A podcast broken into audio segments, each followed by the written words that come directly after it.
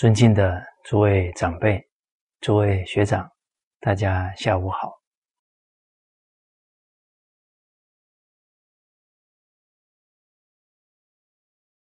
这个月啊啊下哎哎，这个月十一月二号啊，师长受邀啊到斯里兰卡啊，是斯里兰卡贵国。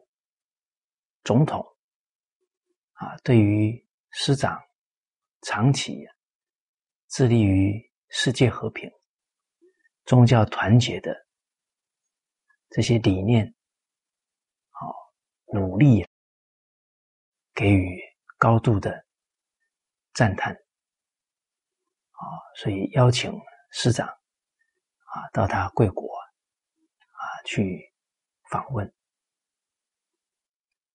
那我们看到呢，啊，斯里兰卡的总统，他了解到，啊，整个宗教的团结对社会安定的重要性，啊，一国之总统能有这样的认知啊，那是他国家的福气了，啊，所以市长啊曾经啊与我们。马来西亚前首相啊马哈迪先生有讲到啊，要让整个世界社会安定下来啊，要把四件事情做好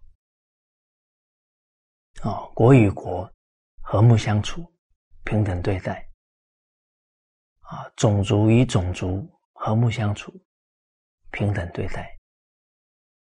啊，政党与政党和睦相处，平等对待；啊，宗教与宗教和睦相处，平等对待。只要把这四件事做好啊，社会安定了，啊，国家就兴旺了。哦，那这四件事啊都不容易做，都要下很大的功夫。而从宗教团结下手啊，慢慢的可以把这些工作推展开来啊，因为全世界信仰宗教的人超过没有信仰宗教的人啊，所以能够让宗教里面啊这些伦理道德教育啊，能够长期的让宗教徒。学习、力行，那他们就是整个社会的安定的力量，还有带动良好风气的榜样。哦，而宗教领导人呢，要带头来做。啊，宗教与宗教之间呢，和谐、和睦共处，互相尊重，互相学习，互相关怀。互相照顾，互助合作，那这个就给世间呢谱出了非常美好的诗篇啊！因为所有的宗教圣典都教导爱人呢。那首先要从宗教徒、宗教领袖做出来呀，啊，让没有信宗教的人啊，让社会大众肯定了。敬而效法啊！假如信仰宗教的人不带头和睦相处，那这个罪过就大了。那违背经典的教诲啊，啊，俗话讲叫“知法犯法，罪加一等”的。啊，你世间人没有学，他还不懂。那学了以后啊，那更应该啊，勉励啊，受持啊。然后一教奉行，还要给社会啊表演出来啊，做好样子。好，而这个师长在新加坡的时候啊，啊，把九大宗教团结在一起，啊，像兄弟姐妹一样，啊，在零六年联合国啊庆祝啊释迦牟尼佛。两千五百五十年诞辰办的一个活动，哦，探讨啊佛弟子对整个世界的贡献啊，其中啊就有邀请了新加坡九大宗教的代表啊到联合国教科文组织一起啊为世界和平祈祷。啊，我们当时候看到九位宗教代表，啊，他们非常虔诚的，啊，各以他们的方式信仰自诚呢，为世界祈祷，啊，当场那个磁场非常的祥和，而且他们九个人呢手拉着手，啊，祝福天下。当场啊，一百九十二个国家代表都非常震动，也非常向往。哦，那怎么做到的呢？啊，当时候师长啊，主动的啊，帮助关怀各个宗教啊，其中有一次伊斯兰教啊，他们要办学校啊，要募款。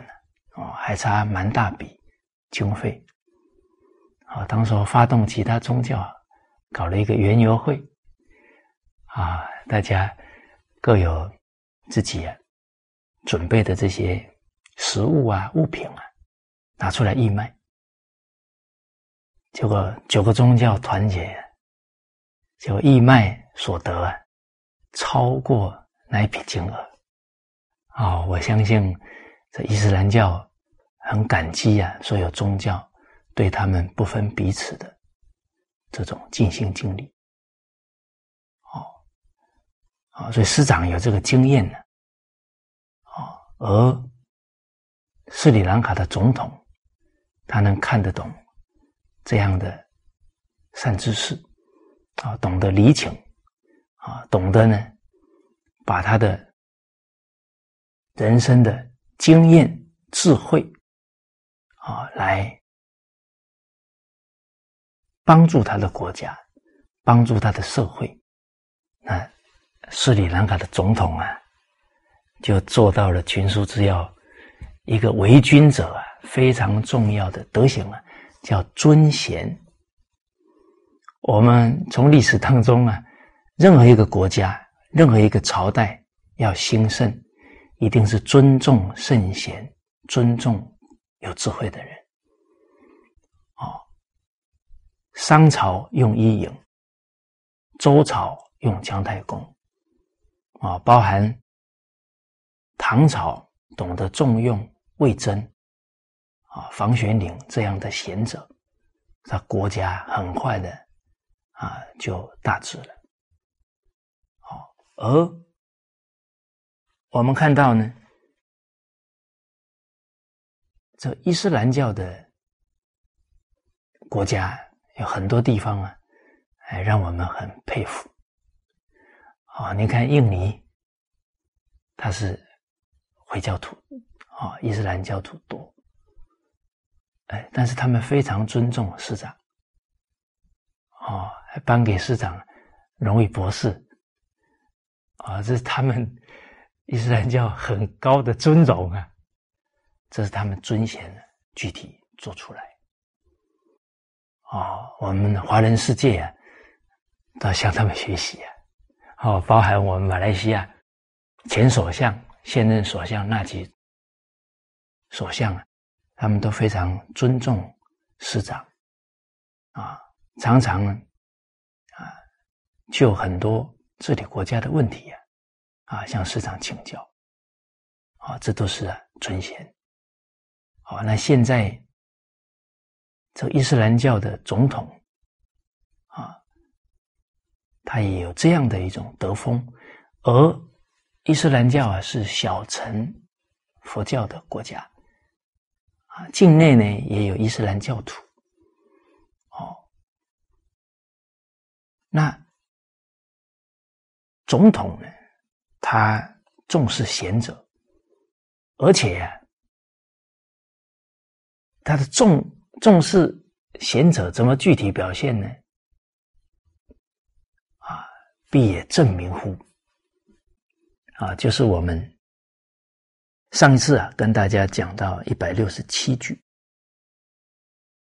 啊，子路曰：“为君待子而为政，子将西先。”啊，子路问孔子：“魏国国君啊，假如你请啊，你来辅佐他的国家，治理他的国家。”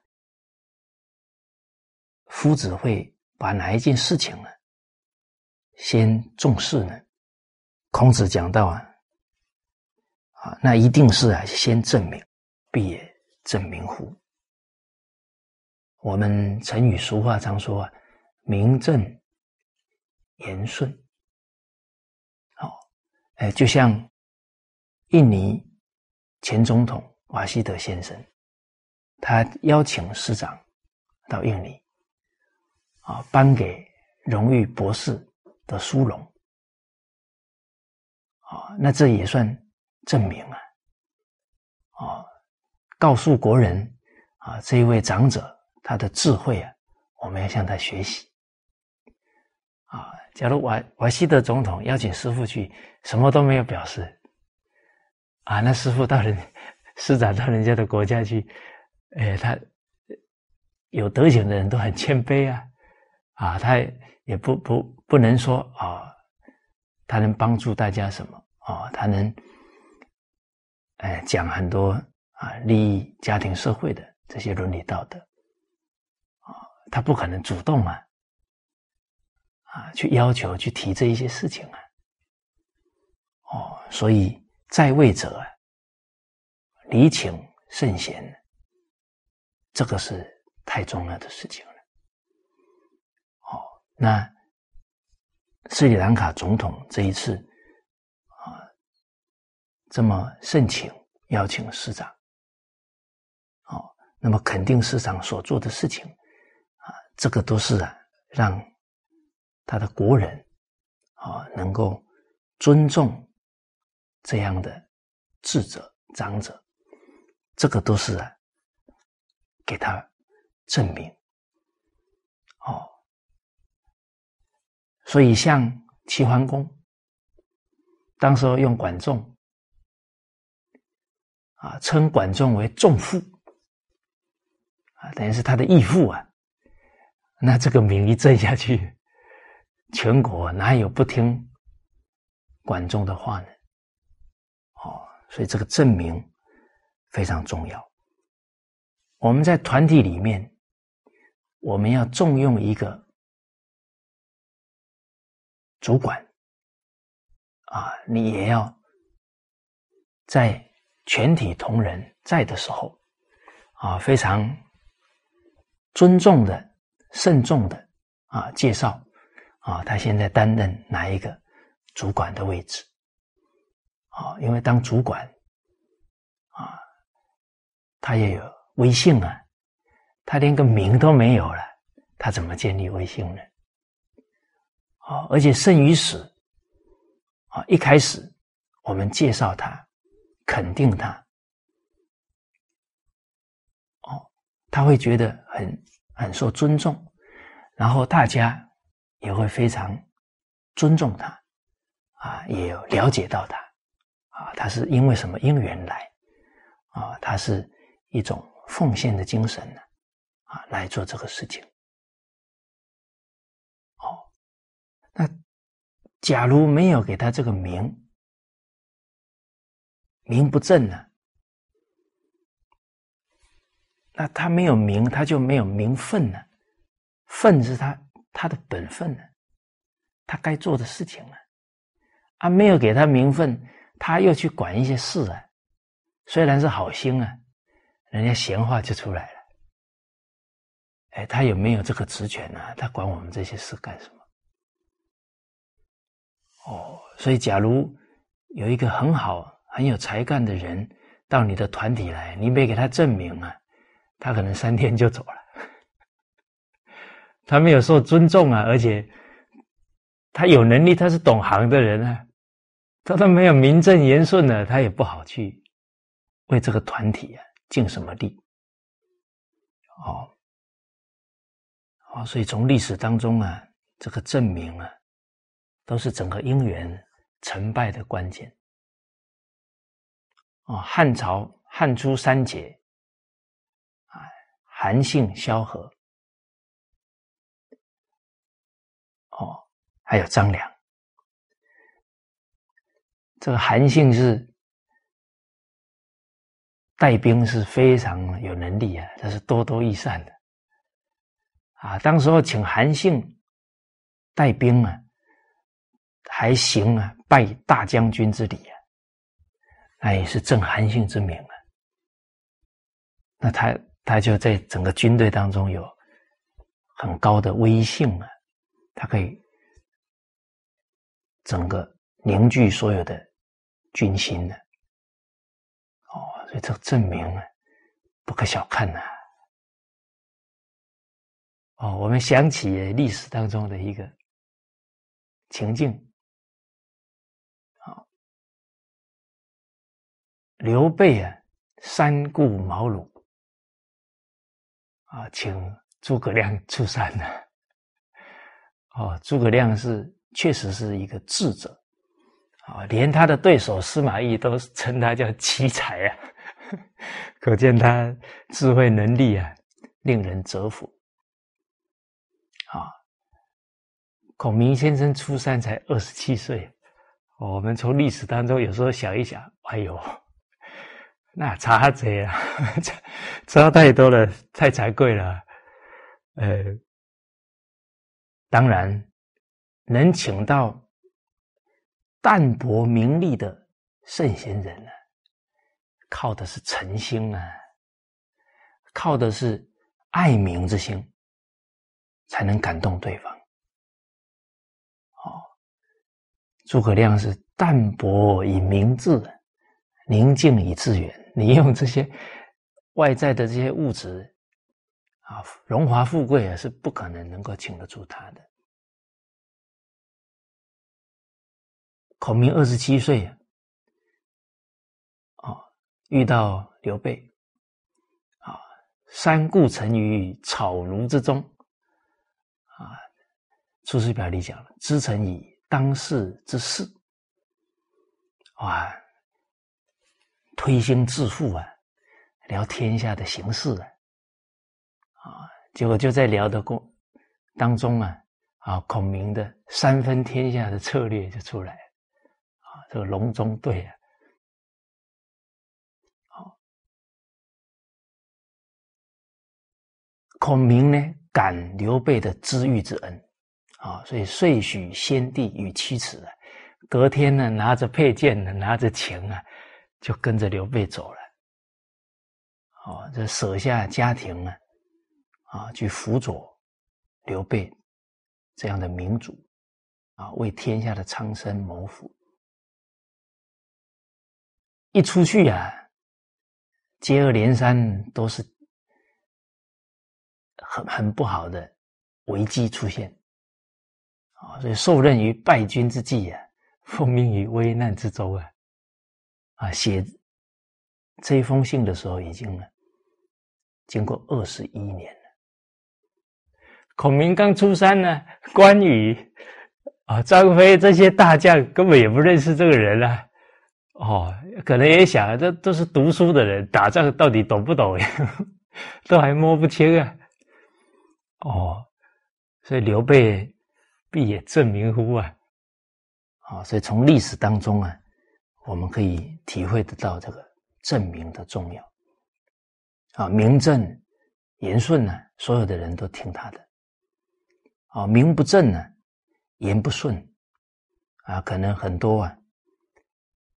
批评就出来了，讥嫌啊，背后讽刺就出来了，啊，当事人又觉得没有立场，哦，那言都不顺了，言语都不能顺理成章啊，啊，办事就更困难，哦，啊，在团体当中没有名分，啊，那讲话威信不足，事情就办不成。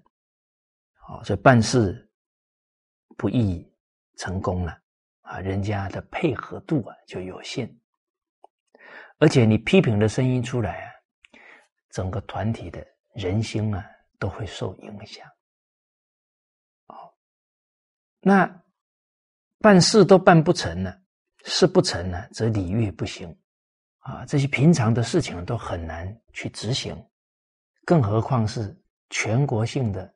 礼乐教化，那工程更大，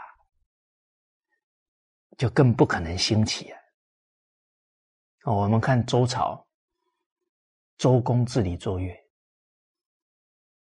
但是周天子、武王、成王，啊，都是给予周公啊极高的礼遇啊，还有地位，哦，他才能够发挥出来。啊，在治理作乐，好事不成则礼乐不兴了。礼乐不兴则刑罚不重。礼乐不兴起啊，老百姓就没有很好的教化，没有很好的教化，他会做错事。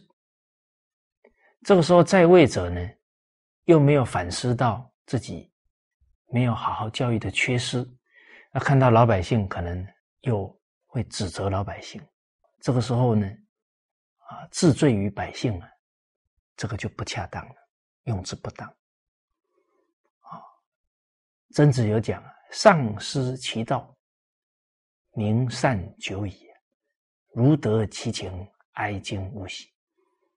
你上位者没有治理作业，没有推展伦理道德教化，老百姓不懂道理啊，他做错了。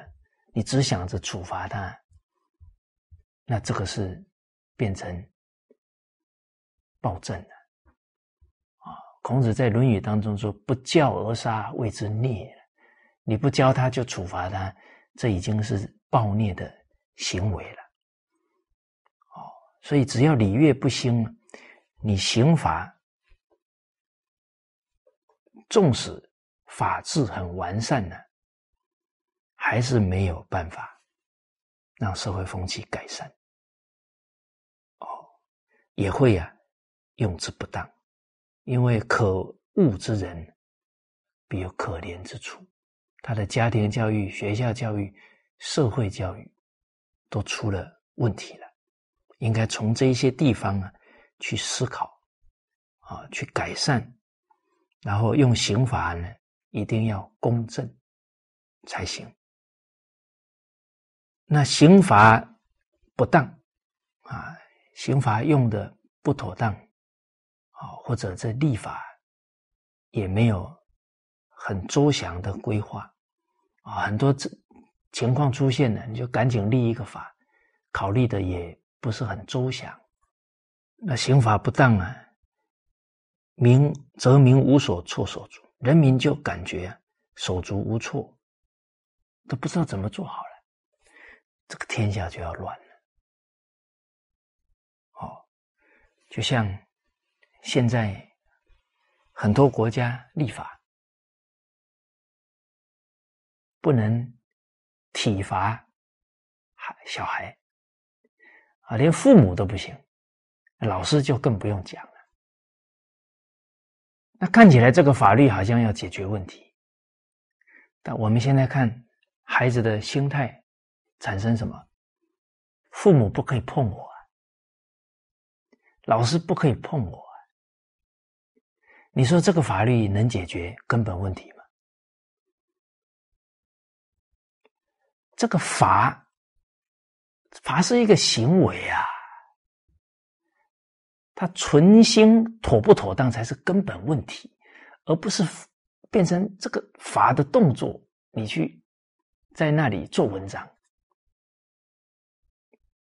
那几千年来，父母处罚孩子，那是管教他、疼爱他，代代都出圣贤孝子。现在父母也不能处罚孩子了，请问我们现在出得了圣贤、出得了孝子吗？所以法律啊，是症状解，甚至法律的设定的考虑都要方方面面。不然你只看到表象，看到一角，那个法力一出来，流弊马上呈现。哦，所以你看现在的孩子，这是我儿童保护法，父母谁都不能够打我了。哇，他的气焰越来越高了。哎，所以名无所措所足了，连父母都不知道怎么管教孩子了，老师不知道怎么管教孩子了。哦，所以这些立法者。都得要有经教的指导啊！凭着个人的好恶去立法，那影响的面就太大了。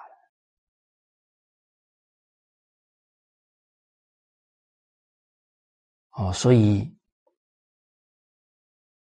这一段话呢，后面《论语》的原文就讲到：“故君子明之必可言也，言之必可行也。”君子于其言无所苟而已啊，所以君子啊，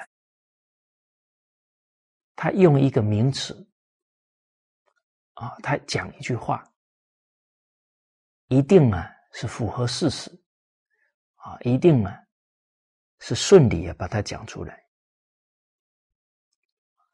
啊，必可言，言之必可行，而且符合道理呢。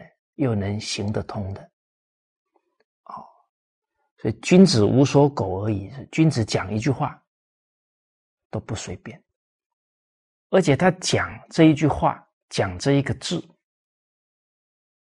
都是啊名副其实，都在这句话当中啊提起人的本分，提起人正确的态度。哦，你比方。《弟子规》上讲的“称尊长，勿呼名”，这是符合人情事理啊！啊，我们假如讲，哎，跟孩子都要平等，哦，所以可以直接啊叫父母的名字，麻烦了。现在孩子很傲慢的，直呼父母的名讳啊。所以，这从这里我们看到，明知必可言呢，言之必可行啊。这样的话，怎么可能可行呢？这样的话，流弊会非常大。但是大家冷静看哦，现在多少国家地区直接叫父母的名字？所以，为什么天下大乱？全世界不听他老祖宗的话。不听圣贤经典的话了，我相信能传几百年的民族，决定是称尊长勿呼名。称尊长呼名的几十年，这个社会就大乱了。因为称尊长勿呼名是礼教啊，礼教就好像防止水患的堤坝。你今天把堤坝撤掉，那个水很快就要淹 淹出来，造成水患了。所以现在的孩子为什么一年不如一年？这些伦理道德、礼乐教化都没有了，他哪有可能不放纵自己习气的道理呢？哦，所以以前的人呢，很懂这个言语谨慎的态度。在孩子面前不敢随便讲话，哦，都是慎重对待。在《韩诗外传》第五卷当中啊，有提到呢，好，我们把这一段呢来体会一下这个名正言顺。好，这个荧幕上有啊，请大家看一下。孔子侍坐于季孙啊，孔子啊，有一天啊，陪着季孙呢啊坐着，刚好呢，季孙之载通曰：“君使人甲马，其与之乎？”季孙的总管啊，这个载通是总管，来向季孙报告，说国君呢派人来给我们借马，这个甲就是借的意思，可以给他吗？大家注意哦，大夫的一个家臣对国君说，他来借马，可以给国君马吗？大家听出来什么味道没有？一个底下的臣民对国君有没有尊重？谁造成的？他的领导嘛，季孙造成的嘛。季孙假如一言一行都尊重国君，他底下的人会这么讲话？哎，国君要来借嘛，借不借他？一国之君呢？哦，结果孔子刚好听到了这这个话了。孔子说：“吾闻君取于臣，谓之取。”不曰假。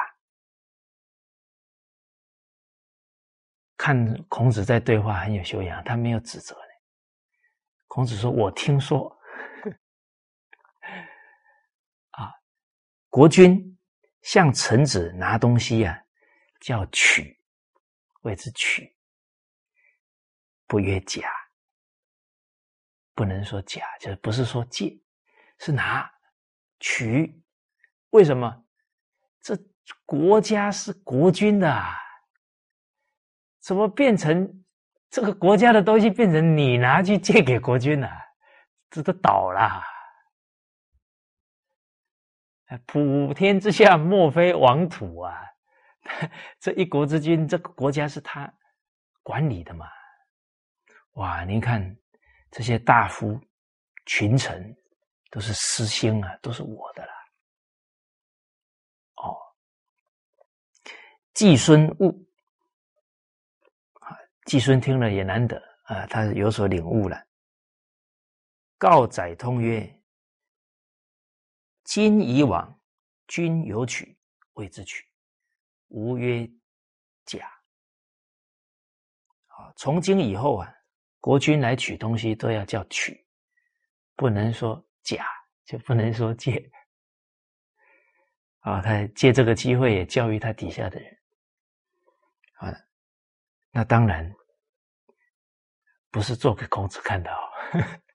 以以后在这个一言一行当中，都要把恭敬提起来啊，这种分寸啊，都要表现出来。孔子曰：“正甲马之言，而君臣之意定矣啊！”一个字。就把君臣的义要彰显出来，所以《论语》曰：“必也正名乎？”啊，哦，孔子这一个字，把君臣颠倒的状况啊，把它导正过来。啊，为臣的心态，你道义在哪里？哦，你要感激呀，所有的物品都是。君上所赐啊！你要感这个君恩呐，哇，怎么变成拥有了以后，我还还对君国君是这样的傲慢的态度了？哦哦，所以接着又讲到诗曰：“君子无义有言。”就君子啊，不轻易啊说话。哦，就是刚刚《论语》这个。原文啊，言之必可啊，明之必可言也；言之必可行也。君子于其言无所苟啊，不能随便，不能苟且。好，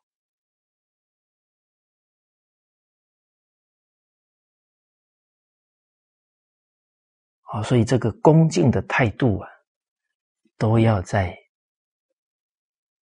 一字一句。都要在生活细节当中啊，要体现出来。哦，你比方我们现在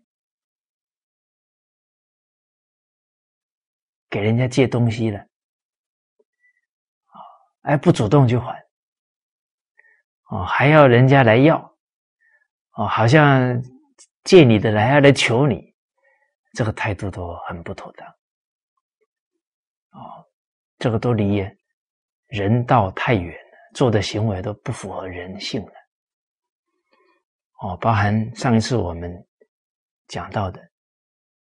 啊，你下属要请假，啊，给上司请假，啊，你应该说可不可以？啊，哎，这个过团队啊，单位最近这样忙得过来吗？我方便请假吗？哦，而不是说我要请假了，你看着办。啊，那这个态度啊，言语啊，那符不符合君臣之意啊？就是截然不同的情况了，哦，但这一些假如没有能够去关照啊，那可能我们每天都在犯过失，自己不清楚了。好，也包含在家庭里面，你很多事情啊都不能做了以后才跟找父母商量，那好像是强迫父母中奖一样。都得听你的了，哦，这个都是缺乏恭敬谨慎的态度，啊，所以处事一定要一心啊谨慎。我们接着呢来看呢一百六十八句，啊，这个是六十四卦当中啊。其中一卦家人卦的彖辞，好，我们一起啊啊念一下。彖曰：家人，女正位乎内，男正位乎外，天地之大义也。家人有严君焉，父母之谓也。父父子子。兄兄弟弟，夫夫妇妇，而家道正，正家而天下定矣。这一卦叫家人卦呢，所以他的这些教诲啊，啊，对我们齐家呢都非常关键。啊，经文一开始就讲到，啊，这个彖呢也是。孔子所做的十义之一，啊，彖有分上彖传、下彖传，啊，孔子做这个十义啊，就是彰显整个易经的义理，啊，怕后世啊不能声明易经中的大义了。家人这一卦当中啊，啊，展现的是女正位乎内。男正位乎外，这个女子啊，她守正道啊，居家内，这个守她的道啊，必然有她的本分。好，我们看中华传统文化的特色啊，啊，它的纲领呢，五伦五常，四维八德。五伦是关系啊，五种啊人与人的伦常关系，人与人的关系没有再超出这五种的，而五伦你要去照着这个道去走，要守十义啊，所以叫五伦十义。义是什么呢？义是本分，义是义务。而不是权利哦，好，我们现在这个时代常讲权利义务啊，其实呢，尽了义务，自然就有大利益了；不尽义务，只争权利，最后天下大乱，最后只会自私自利，只想自己。你都没有道义了，就什么事情我的利益在哪里？谁敢跟我们合作啊？那这个家哪有不乱的了？那孩子没想到要孝顺父母亲，马上想，我同学都有什么玩具啊？我同学都出国留学啊，你们也要满足我，都满足他的利啊。所以老祖宗啊，通达这些人性的发展呢，哪有讲利的呢？连商业一般的人都说是最重利的，但是几千年来最成功的商业团体、商业领导者就是不讲利的。我们看啊，我在安徽一段时间呢，安徽历史当中留名叫徽商啊，啊，他们传了。千年百年的商业界的箴言教教诲是什么？立志一生啊，利从哪来？从服务人，从对人的道义来的。你看同仁堂三百多年了，比美国多一百多年了。他国家有难的时候。倾家荡产，他都出来做啊！他做任何一个药物，他要对得起消费者炮制虽繁呐，你要做那些药，手续很繁杂，必不敢省省这些人力物力啊！你省了之后，把人家病治不好，或者。反而治出问题来，你怎么对得起良心呢？三百多年不衰的企业啊，你到外国去找找看，你真的外国找得到，绝对不是把利摆在前面的，一定还是把道义摆在前面。古今中外啊，真理不会变的。哦，所以看到这个留名青史的。这些商业界的道德代表都给我们表演了，立志一生，财智道生，钱财从哪来？尽道义来的，做好自己服务他人的这个本职工作来的。那他怎么可能会去做黑心食品出来呢？做黑心食品，不就是为了自己得更多的利益而去损害别人而已吗？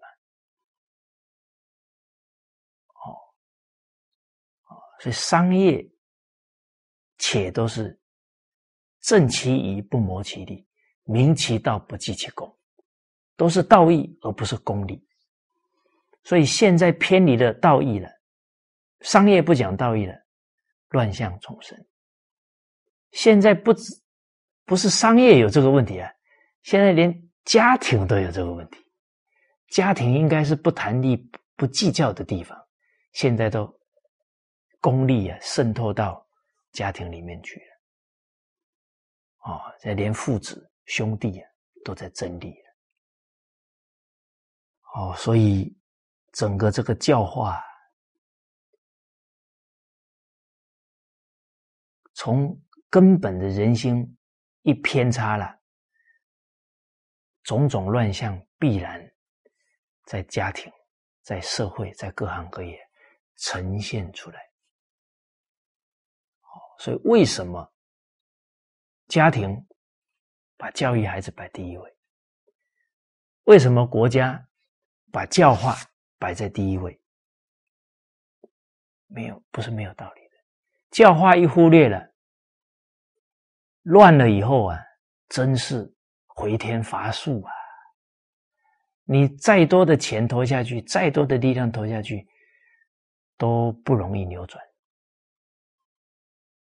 哦，所以医学的人讲，不治已病啊，治未病；政治上啊，不治已乱，治未乱。哦，所以这个预防教化重要。所以《汉书》上就讲到：，哦，古之王者，莫不以教化为大务。啊，这些古圣先王历代啊，莫不是以教化为国家最重要的事情。具体呢，立大学以教于国。啊，在首都啊设立大学，啊教化读书人，教化首都的这些人民，啊设详序以化于义，啊这个详序就是市啊县啊这些单位所设的官校，来教化这一方的百姓，哦，所以重视教育，好而。这个家人卦里面，其实也是在强调教育，而且这个教育呢，身教为先，你得要先做榜样啊。这个男女要正位，就是他守本分的。那这个夫妇先做表表率，那后代子孙当然。效法学习他了嘛？哦，而他们都是重义不谈利，这个家道就竖起来了。好，我们曾经跟大家分享，哦，崔唐鲁固，崔氏家一个老太太，啊，她年轻的时候侍奉她的婆婆。她婆婆牙齿都掉光了，啊，她每一天恭恭敬敬的，啊，先去给自己的婆婆啊喂乳，因为她婆婆没办法咬东西的，啊，才去给孩子哺乳。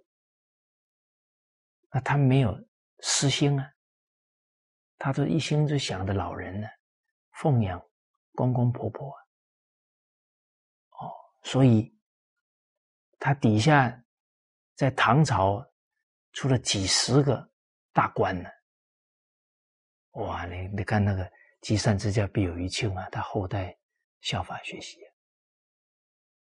好，而这个女正位，那女子她的正道，她的本分，古人重视啊。女子呢，相夫教子，而这个男女之间呢，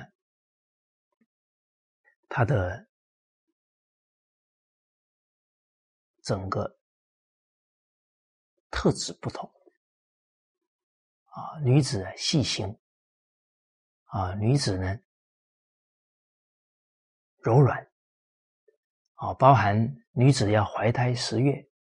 啊，孩子跟她的关系特别密切，一体的，啊，所以他对孩子那种关爱啊，出于天性，啊，而且孩子生下来，啊，三年左右啊，离不开母亲的呵护，所以母亲三年影响他一辈子，啊，三岁看大，六岁看老，而。一个家族能不能兴旺，后代是关键。后代家教好了，家族就旺了。所以把这个家族里面最重大的事情呢，交给太太，交给母亲。啊，在古代祭祖的时候啊，这个姓蔡啊，都是媳妇啊拿去祭祖的，这个表很好的意义啊。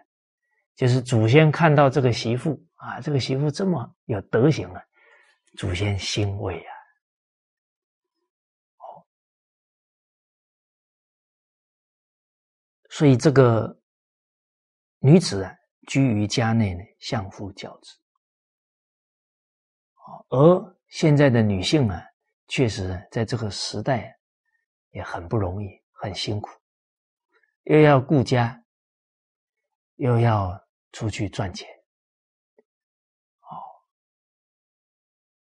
那女子啊，她所承受的工作还有家庭的压力啊，就相当大。哦，而且呢，要教育好孩子，不是一件容易的事情。要操持好整个家务，啊，整个家庭的气氛，这个都要煞费心血。啊，实实在在讲啊，两边都要兼顾啊，这不是一般的人做得到的。假如因为工作忽略了教育小孩呀，那这个孩子到青少年。成年以后问题就很多了，所以我们夫妻留再多的钱，假如孩子没教好，后半生还是一大堆烦恼。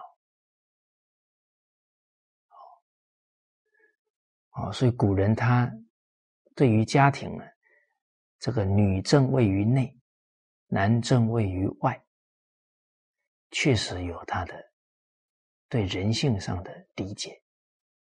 哦，男人属阳刚，他去承担经济的负担，他去啊外面承受众多的这些风雨，啊，他的男子是天呢，扛起来啊，保护这个家，啊，这个也都是顺着男女的特质，哦，那。其实持家呢，勤俭为持家之本。哦，不见得是说两个人出去赚就一定赚的比较多。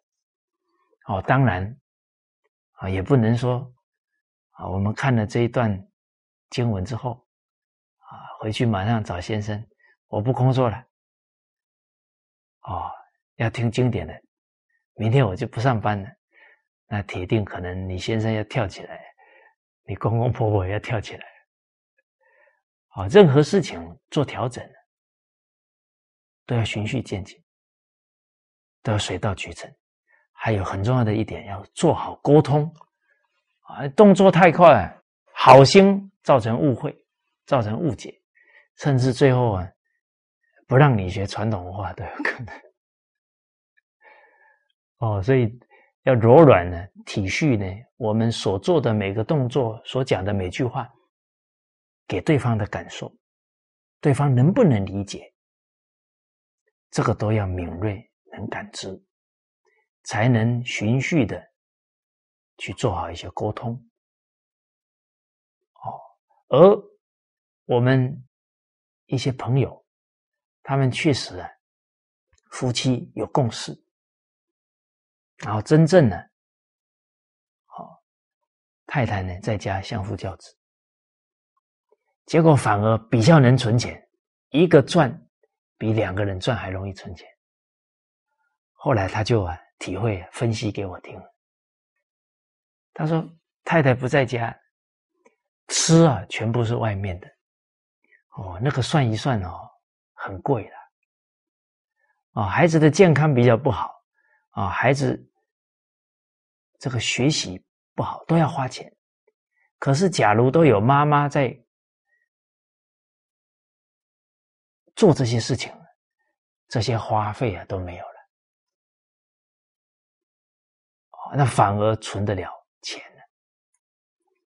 哦，所以假如我们一直顺着社会这些潮流，铁定哦都存不了钱。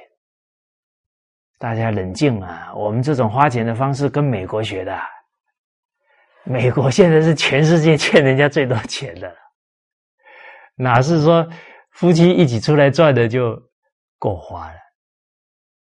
啊，所以勤俭不随这些奢靡之风气去走，你个家才能够安定下来，而且你的孩子也不会奢侈。哦，所以经文当中说，啊，男正位于内，女正位于外，各守其本分呢。那这是天下的大义啊，就天下间的大道理。偏离了这个道理，乱象就会出来。所以我们在这个时代呀，必须非常冷静，去观察、去思考，为什么很多做法几千年都没变，我们一变就出问题？因为你一变就跟正道不应了，就跟常道不相应了。所以《左传》说：“人气长则妖兴。”你一偏离肠道了，你奇奇怪怪的事情就出来了。你再怎么努力，家还是治不好，问题很头痛。哦，所以我们在这一百年呢，有一个态度啊，要很冷静，好像以前的是旧的，是落后的。可是我们现在的乱象啊，空前的，这五千年来没有发生的事，我们一堆。你看现在男女关系的混乱、堕胎，全世界一年有五千万，这在人类历史当中没有看过。五千万是什么？杀害自己的亲生骨肉啊！老虎都不会做的，猛兽都不会做的，人偏离了正道。哦所以五千年来，每一个朝代建立，首先做哪一件事情？治理作乐，人民才知道怎么做人呢？怎么守礼法？他没守礼法，就随顺自己的好恶、欲望，非常放纵啊！我们曾经还遇到一个女子。啊，堕胎十三次了。他讲这个的时候是有点炫耀的味道啊，我们听了是很心疼的。他不懂啊，没人教他，所以很冷静啊。他上学上了那么久，他在家里都多少年了，怎么父母老师不教他这些最重要的做人态度呢？他羞耻心都没有了，好。所以这些物本呢的京剧啊，我们接着还会再讲，就看到呢现在的社会现象确实重末轻本，它就偏离正道了。所以这些乱象会出来，不是没有道理。我们来看着两百三十。二句在一百零五页。我们几千年来啊，每个朝代都治理作乐，哦，每个朝代是女正位于内，男正位于外。那你现在偏离了这个轨迹，哦，混乱出来了，而不是现在老祖宗就提醒我们。在《礼记》当中啊，都点出来了。经文当中讲到啊，故朝晋之礼，所以明君臣之义也。啊，天子诸侯之间，啊，这些诸侯是臣呢，啊，他们固定时间呢，去朝拜天子，这个就是君臣之义呀，君臣之礼呀。聘问之礼，所以使诸侯相尊敬也。诸侯国之间呢，他们也有这个聘问之礼，互相往来，常常沟通啊，才不会造成一些误会啊、冲突啊。啊，大家看现在国与国之间争斗不少啊，但是国际间有没有像古代天子制治理？这些诸侯之间呢，都有这种礼节啊，充分呢交流啊，互相尊重关心，所以才能够让诸侯相尊敬也。好，那我们现在不只是国与国之间没有这种礼节了，包含人与人之间。哦都没有礼尚往来啊！那遇到很多事情啊，也没有直接去沟通，充分沟通，啊，然后就自己在那里想，在那里怀疑，哦，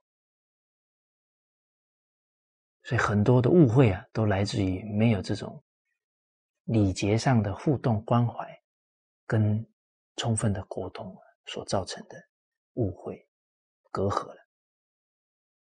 丧祭之礼，所以名臣子之恩也。这个商礼祭礼啊，是用来表达臣子、孩子对于君王、对于他自己父母、祖宗的那种感恩之情。你常常记住、缅怀祖宗的恩德跟庇庇佑啊。都不记住了。你看现在的人都觉得，哎，我有这个福气，都是我自己拼来的，都是我的本事了。哦，哎，一有所作为了，甚至跳槽了，甚至把本来公司的人通通都挖走。当初领导的重用、知遇之恩，连想都没想起来。为什么？没教化。没礼教啊，人都忘恩呢，都把自己摆第一位了。所以再读读这一段文呢，就可以体会得到啊，为什么现在这些乱象会出来？因为没有这些礼教了。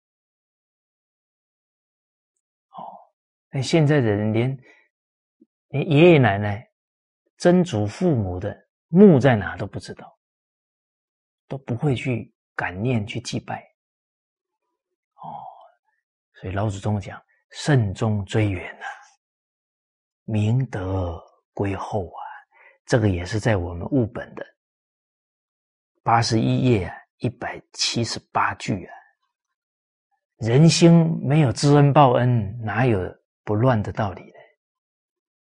啊，所以慎终追远啊，对于父母。过世时的丧葬呢，非常慎重的啊，去谨守礼仪啊，啊，去办好。当然，在这个礼仪刚过程当中，啊，凝聚整个家族，然后缅怀父母，缅怀这个祖宗之德，好，啊，让所有的家人。来追思，啊，追远呢是对于已经亡故的父母祖先，啊，都能在重要的节庆啊依礼啊来祭拜，啊来缅怀祖德，这个都是不忘其本的，所以明德归厚啊，风俗民情啊，就在这些礼仪教化当中啊。就趋于醇厚善良，好，这个是丧葬之礼，哦，丧祭之礼。而事实上呢，比方说父母生日，这个都要缅怀呀，啊，这个感恩时时提起啊，啊，父母生日的时候。拜父母，感谢父母。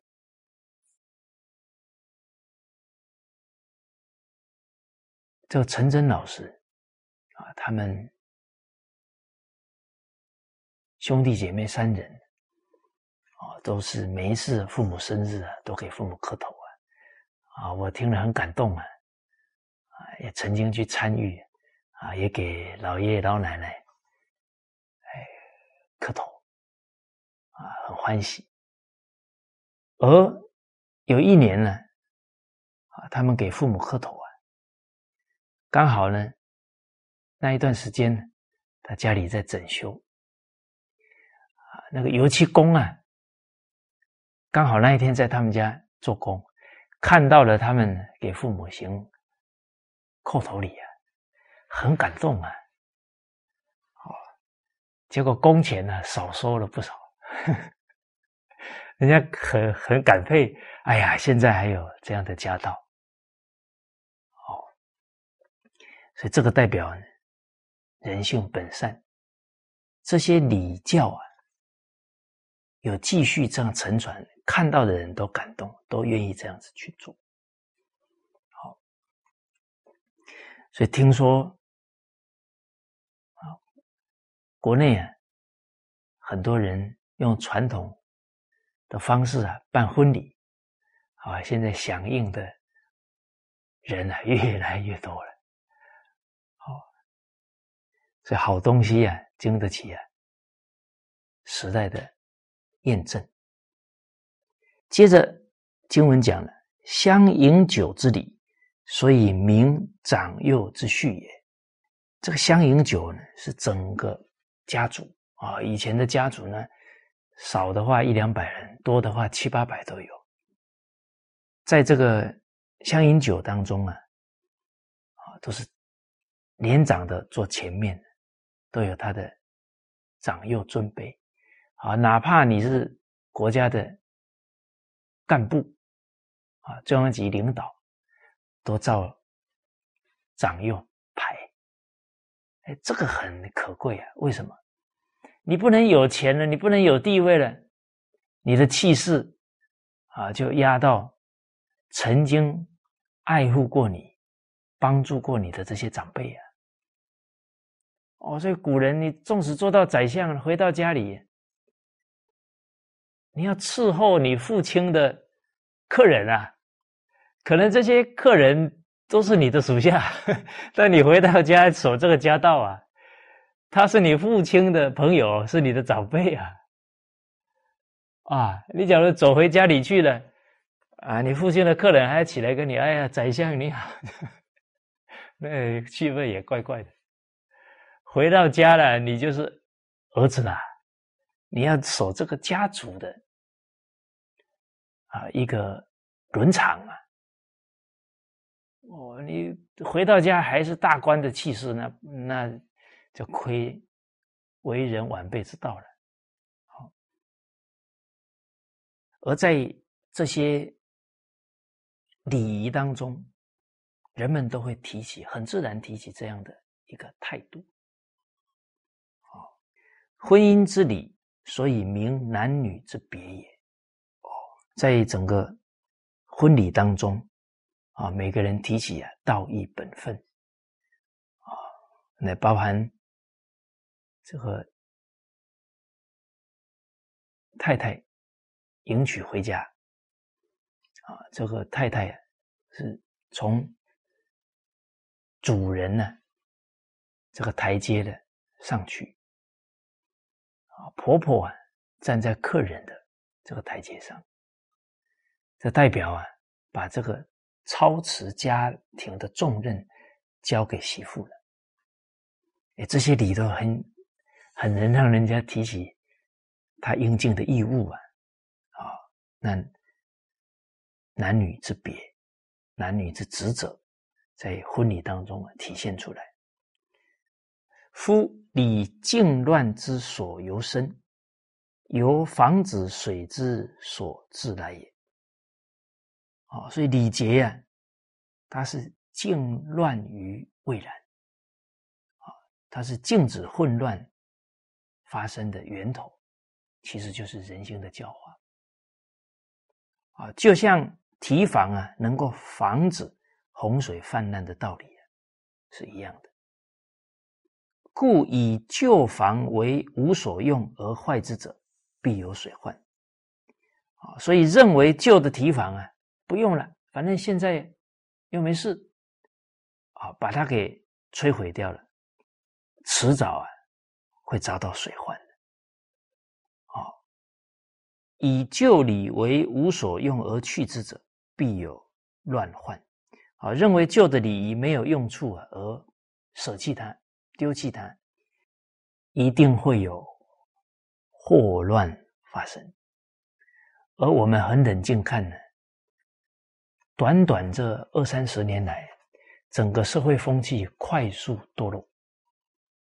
就可以了解到，没有伦理道德礼教啊，那真的那个祸患的速度啊，会让人确实啊。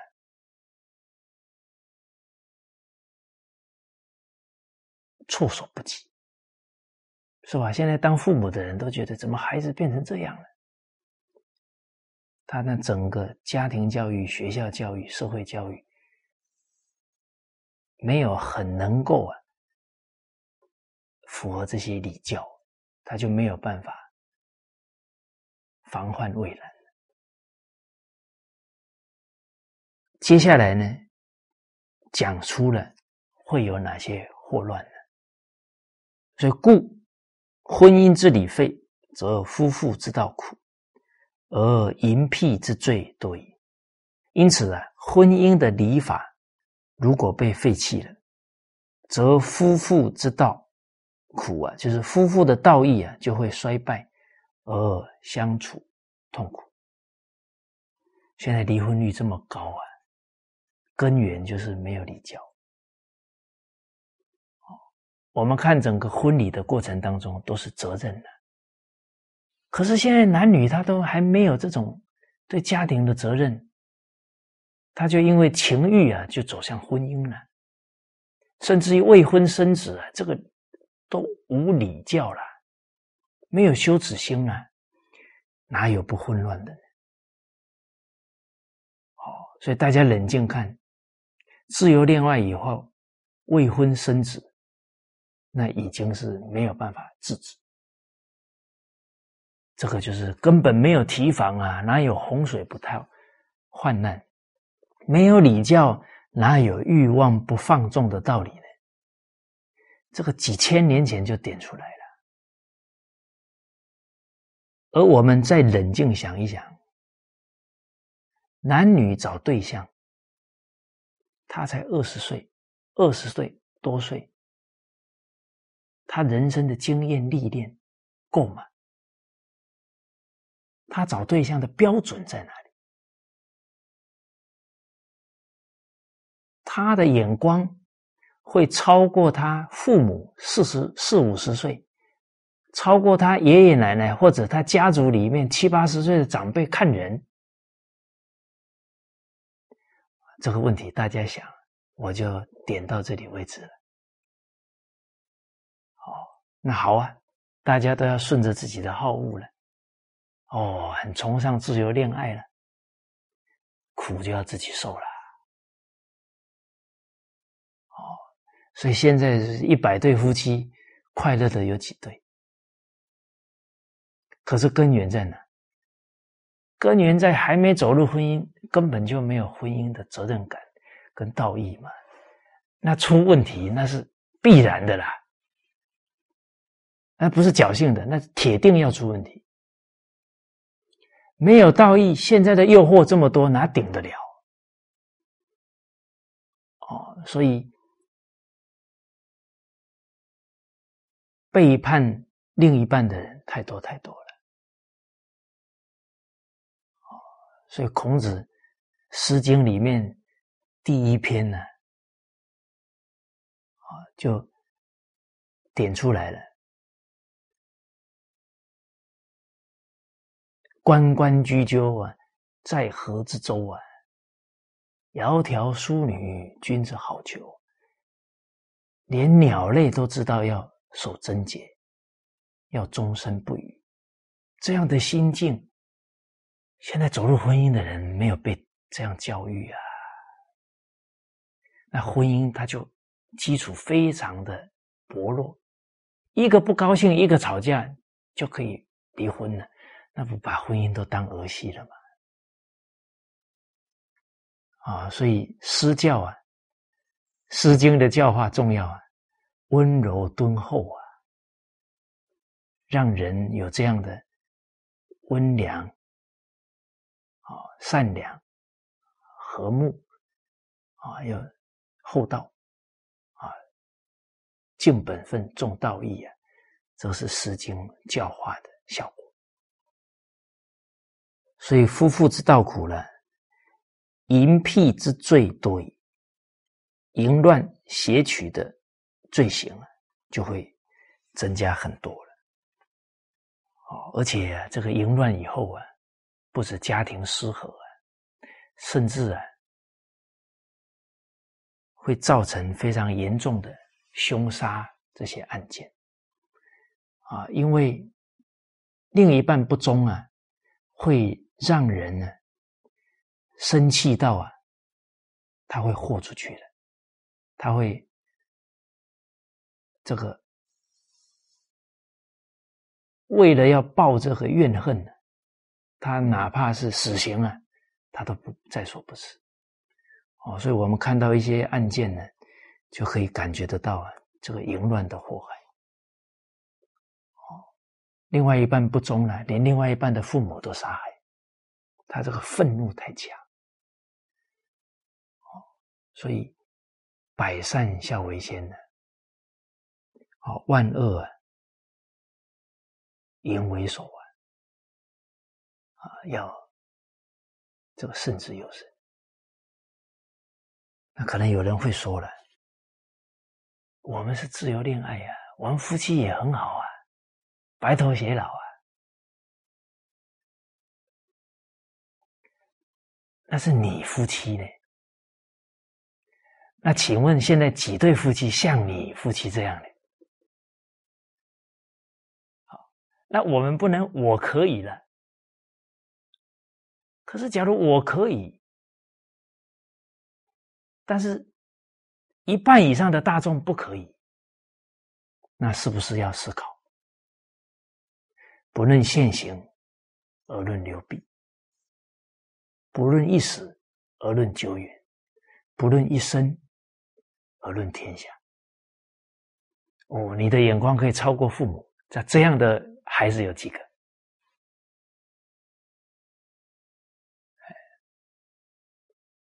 哦，所以。古人呢，动而视为天下道啊，行而视为天下法，言而视为天下者。他思考的是往后所形成的风气，它不是只有一个人可不可以的思考而已。你说我可以在外面赚钱，我也可以把家里治理好，你可以。其他的太太行不行？啊，假如就因为你可以，你来带动大家都工作，哦，都变成职业妇女，哇，职业妇女越来越多，越来越多，哇，家庭问题越来越多，那你在那里登高一呼啊，你要不要负因果责任呢？那现在民主时代啊，话都敢讲啊。带动了风气以后，谁来负责任？是啊，啊，当时候那些倡导那个男女这些关系要开放的这些人，有没有出来对着荧光幕道歉呢？那现在都几乎都控制不了了。那很多国家都根本就没有办法教化青少年男女的问题了。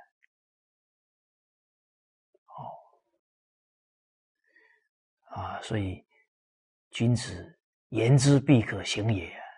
君子于其言无所苟而已啊！你讲每一句话，你你的角度可以，社会呢，大众呢，都要慎言呐，不然很可能我们一个不是很客观妥当的言语，造成身边的人都受我们影响。哦，所以给人家建议哦，得要客观了解他的状况，得要客观了解整个社会的状态，不能乱讲。相饮酒之礼废，则长幼之序失，而斗争之欲反矣。啊，这个相饮酒的礼法，如果啊在家族里面呢被废废弃了。那么长幼的等级秩序啊，就会丧失。一个人在家不尊重尊长，他出去哪有可能不跟人冲突的道理哦，所以在家不尊不敬尊长，出去跟同学、跟同事铁定摩擦，所以争斗的刑事案件呢，就会频繁发生。哦，所以古人这个对人性呢，洞察它的发展，啊，怎么长善，怎么救死，从这个人性的源头啊，去治治对治祸乱。商祭之礼废，则臣子之恩薄，而被死忘生者众矣。啊，这丧礼祭礼啊废置了，臣下儿子的恩义啊就会越来越淡薄，而背叛死者、亡者的这些恩德教诲，啊，甚至于啊忘了身边这些亲朋好友的给我们的这些。恩德啊的人呢，就会越来越多，而这个没有教化的人呢，他体现出来的一些心态就有啊，恩很容易忘。大家看现在年轻人，一点小事啊就气父母、骂父母，恩完全提不起来。这个都是没有这些从小还有这些礼仪所摄受他的心啊，教化他的心，对他人生长远的一种人格的塑造。